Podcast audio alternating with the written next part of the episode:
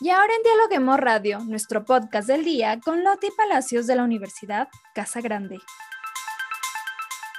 Fue hace poco más de 100 años que los primeros plásticos modernos comenzaron a ser parte de la vida diaria.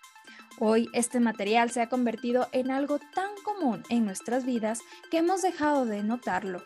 Incluso la mayoría de los objetos con los que estamos en contacto a diario están hechos de plástico.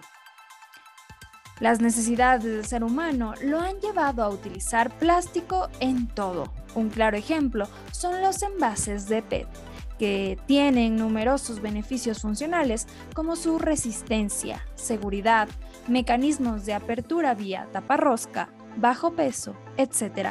Pero su uso tan práctico también lo ha hecho uno de los contaminantes más abundantes del planeta. Hoy en el podcast de Dialoguemos conoceremos el impacto que el PET tiene en el ambiente. Mi nombre es Katy Ramírez y estamos aquí para hablar de todos los temas con los académicos de las universidades más importantes del país. ¿Qué tal Loti? Bienvenida a Dialoguemos. Mucho gusto, buenos días Katy, ¿cómo, ha pasado? Eh, buenos días a Dialoguemos y aquí estamos para conversar, para dialogar. Gracias, gracias Loti por acompañarnos y gracias por estar en nuestra cabina ahorita de podcast. Antes de introducirnos en el mundo de plástico, mi querida Loti, quiero saber a qué denominamos envases de PET. ¿Qué es PET? El PET se denomina PET a lo polietileno. Son productos, eh, como su nombre lo indica, que vienen derivados del plástico, ¿ya? Vienen de, perdón, son derivados del petróleo, ya pertenecen a la, a la, al, género de los talatos, ya son derivados del petróleo. Eh, dentro de la clasificación de los plásticos nosotros encontramos los, los termofijos, los termoplásticos y los elastómeros. El PET corresponde a un termoplástico. Esto significa que es un producto que eh, en después de haber sido moldeado y todo eso puede ser reciclado. En cambio, los que son de los termofijos no pueden, no pueden reciclarse. Y los elastómeros son obviamente los que tienden a, los que tienen, eh, tienden a, estirarse, pues. Cada vez, que se, cada vez que se recicla, va perdiendo parte de sus características originales. Perfecto, Loti. Súper claro hasta aquí. Ahora, ¿cuáles son los beneficios del PET? ¿Podríamos encontrar beneficios en, esto, en, estos, en estos tipos de envases? Claro que sí. Uno, el principal beneficio es que se puede utilizar en productos alimenticios porque no contamina el contenido. Hay otros plásticos que cuando se empacan en ellos productos alimenticios, a la larga empieza a generarse una reacción molecular y las moléculas del plástico se, se combinan con las moléculas del, del, del producto alimenticio. En este caso, una de, las, una de las mayores ventajas es que no es contaminante para el contenido propiamente, para el producto alimenticio. Es altamente resistente, tiene mucha versatilidad de usos, se puede moldear de diferentes formas, se pueden generar empaques bastante interesantes. Ajá, así es. Ahora al hablar, hablamos sobre los beneficios. En cuanto al reciclaje del PET, sé que tiene múltiples ventajas y también consecuencias. ¿Cuáles son estas consecuencias si hablamos sobre el reciclaje? Bueno, cuando nosotros hablamos del reciclaje de los plásticos en general y más aún del PET, ya tenemos que considerar que el reciclaje no necesariamente está ligado a un bajo costo. De hecho, sale un poco más costoso reciclar este material para reutilizarlo que utilizar material nuevo. ¿Por qué? Porque usted tiene que recopilar el material, los envases, tiene que clasificarlos. Después de haberlos clasificados, hay que entran al proceso de granulado, de, triturado, hay que lavarlo para eh, retirar eh, otros elementos que no, que no son que no son plásticos después hay que granularlo y luego ya se puede ya se puede procesar. Entonces todo este proceso incrementa un poco el costo. Ahora, el momento que el PET o cualquier plástico está relacionado o se ha, eh, se ha juntado con otro material, de repente encuentro un empaque que tiene 90% eh, de polietileno y un 10% de polipropileno, ya con eso se hace casi imposible el reciclaje, el proceso de reciclaje. Bien, eh, Loti, ahora cómo avanza este proceso en Ecuador? ¿Cómo están las políticas públicas? A ver, más o menos nosotros producimos un 0.60 kilos por persona diarios de, desechos plásticos, por increíble que parezca. Ya. Ahora, eh, las ciudades o sea, existe una norma, existe una normativa que prohíbe el uso de plásticos de un solo uso. ¿A qué me refiero con plásticos de un solo uso? Por ejemplo, las fundas plásticas.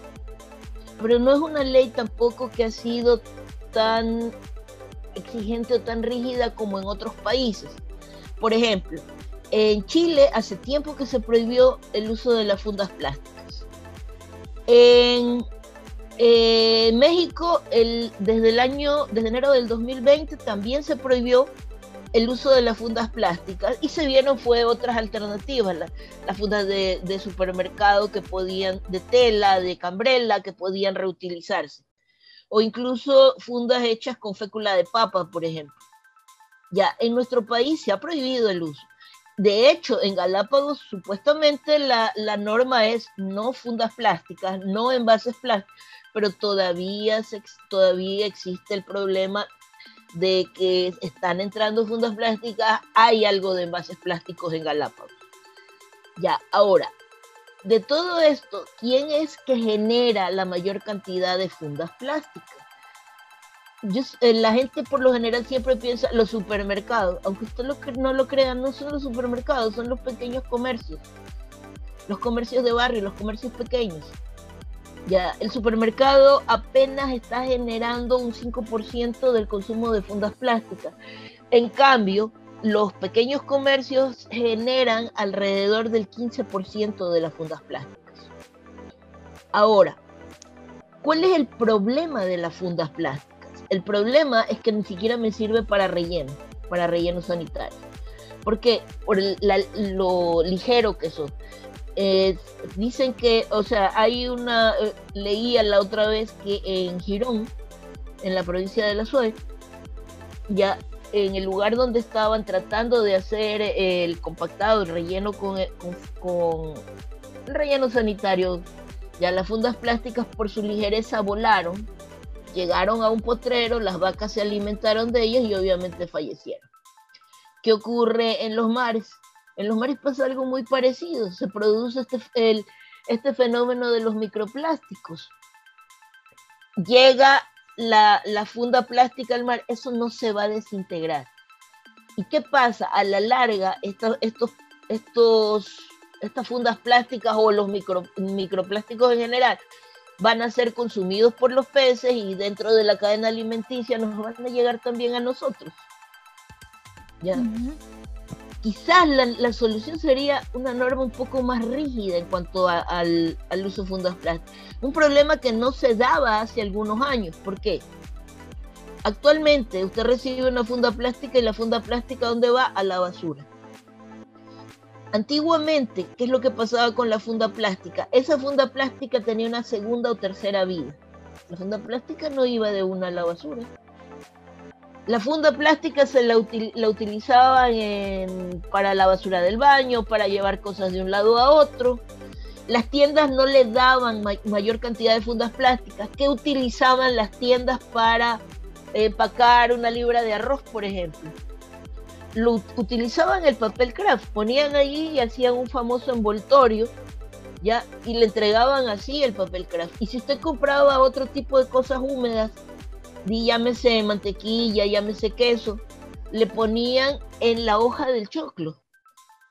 Claro que ahora por comodidad se ha optado por las fundas plásticas, fundas chiquitas, medianas, grandes, pero las señoras iban a la tienda, iban con su bolso, su canasta.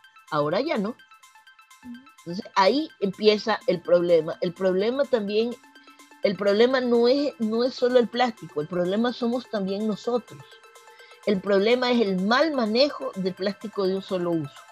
Em, bueno, hemos hablado que hay todavía algunas falencias dentro de las políticas públicas en cuanto a cómo se manejan los, los residuos, cómo se recicla, cómo se reusa más bien todo el material PET.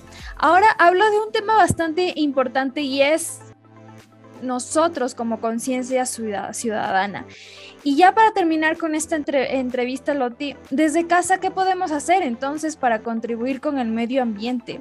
¿Cuál debería ser nuestro papel como ciudadanos eh, en esto? Bueno, aquí vamos a encontrar varias cosas que podemos hacer. Número uno, nosotros podemos clasificar la basura. No toda la basura es igual.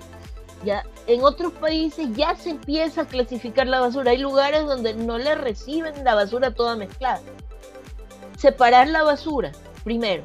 Segundo, el reuso de envases plásticos. Recordemos, en la época de las abuelas, ¿qué pasaba cuando llegaba la terrina de la margarina o del helado? ¿Qué pasaba con la terrina del helado? Lo típico, guardaba en la terrina del helado la menestra del arroz y lo ponía en el congelador.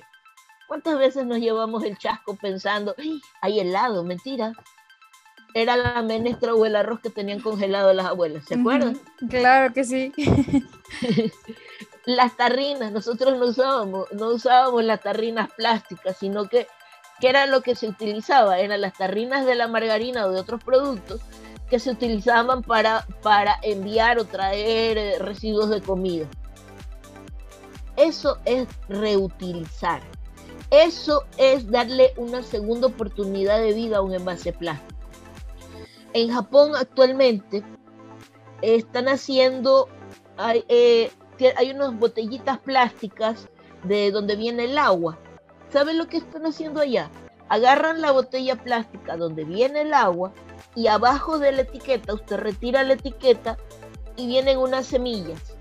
La botella se puede abrir en la parte inferior, retira eso, le da la vuelta y le sirve como almácigo. ¿Esto qué significa?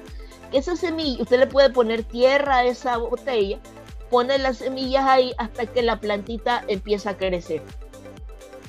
Es una alternativa interesante.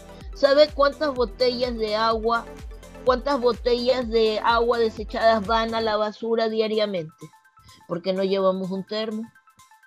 ¿Por qué no llevamos un termo? Y botellas de todos los tamaños. Llevemos un termo y podemos rellenar lo que es lo que están haciendo, por ejemplo, en Galápagos. en Galápagos, en todos los hoteles, en todos lados, usted puede llegar con su termo, lo rellena y no tiene problemas, o y no está generando ese exceso de desechos plásticos. También creo que ir con nuestra fundita a la tienda, con nuestro, nuestra bolsita para comprar el pan, creo que también eso es súper esencial, ¿no? Para ya no utilizar tantas fundas como usted acaba de mencionar, sobre todo por los riesgos y eh, por la contaminación abismal que tiene una fundita. Creo que por ahí también empieza el, cambio. No sé qué, qué Exactamente. Exactamente. En el país el, al año se desechan 1.500 millones de fundas plásticas en el país, aunque usted no lo crea. Ya. Entonces, imagínense si en lugar de, si yo llevo mi funda otra vez al supermercado, las fundas estas de tela o lo que quiera, o llevo una caja, ya estoy obviando eso. O voy a la tienda, como usted bien dice, a comprar el pan con mi fundita. Ah, ya me lo pusieron ahí lindo, ya regreso a mi casa y no, y estoy evitando eso. Ahora, desde el punto de vista del diseño de productos, también se puede, se puede atacar este problema. ¿Cómo? Generando, así como le decía, de las botellitas esta de agua que se convierte en almácigo, generando envases que sean muy funcionales, envases que sean versátiles, envases que me permitan darle una nueva oportunidad de vida a esa, esa botellita. Que la botella era de agua, sí, pero ahora se convirtió en, un rociador para la ropa o en, o en un almácigo para poner una plantita o en lo que sea. Ya, o sea, dentro de la, dentro de la de, dentro de una de las, de las normas que se están tratando de, de implementar precisamente tienen que ver con el diseño circular, que se refiere a darle una segunda oportunidad de vida a los productos, que los productos no tengan una vida lineal, sino que ese producto, una vez que ha terminado su primer proceso de vida, tenga oportunidad de un segundo, tercero o cuarto proceso de vida. Actualmente, por ejemplo, con el polietileno, ya se están fabricando telas de polietileno ya se fabrican telas de polietileno. Cuando a mí me dijeron telas de polietileno me dio escalofrío. Yo dije, eso debe ser una cosa tiesa. No es cierto. No es cierto. Tienen una buena calidad, tienen un buen corpus. Las están utilizando en tapicería. Ya dentro de nuestro país ya hay una empresa que lo, utiliza en tapicería, las telas de polietileno. Ya, las usan en tapicería, tiene, puede utilizarse cualquier color, se la puede teñir del color que quiera, se están haciendo carteras, se, está haciendo, se están haciendo varias cosas ya con telas de polietileno, lo cual es una solución también, ¿ya? Pero son, son soluciones que, o sea, tenemos dos tipos de soluciones, unas que vienen de las personas como tal, o sea, ¿qué puedo hacer yo desde, desde mi, mi lugar? Reciclar, reutilizar, eh, no echar a la, al, no mandar la, basura toda mezclada, pero también desde el punto de vista del diseño o del empresario, también hay otras alternativas, como son lo que le estoy diciendo, o sea, eh, en, base, en bases sumamente versátiles, también puede ser reutilizar el polietileno para generar fibras, fibras que tienen muy buena resistencia, muy buena calidad, muy buen todo, ya generar envases que se puedan, que tengan una segunda intención de vida útil, ¿ya? Entonces, las dos cosas, si las dos cosas las equilibramos, yo creo que sí podemos estar librándonos un poco de, de tanta contaminación por plásticos. Perfecto, Loti. Muchísimas gracias por esas recomendaciones. Ahí estaban, amigos, unos tips para nosotros poder utilizar de forma adecuada el plástico. Sobre todo, creo que lo mejor es evitarlo, evitar, tratar de consumir el menos plástico posible y si es así, poder reutilizarlo. También aportar un granito de arena desde casa y que también las empresas públicas, tanto públicas como privadas, se puedan unir en estas ideas creativas en beneficio del medio ambiente. Muchísimas gracias, Loti, por acompañarnos en este podcast. Muchas gracias por la invitación y estamos a sus órdenes. A ustedes amigos, gracias por escucharnos. No olviden seguirnos en nuestras redes sociales, Facebook, Twitter e Instagram como arroba dialoguemosinfo y por supuesto visitar nuestra página web www.dialoguemos.es.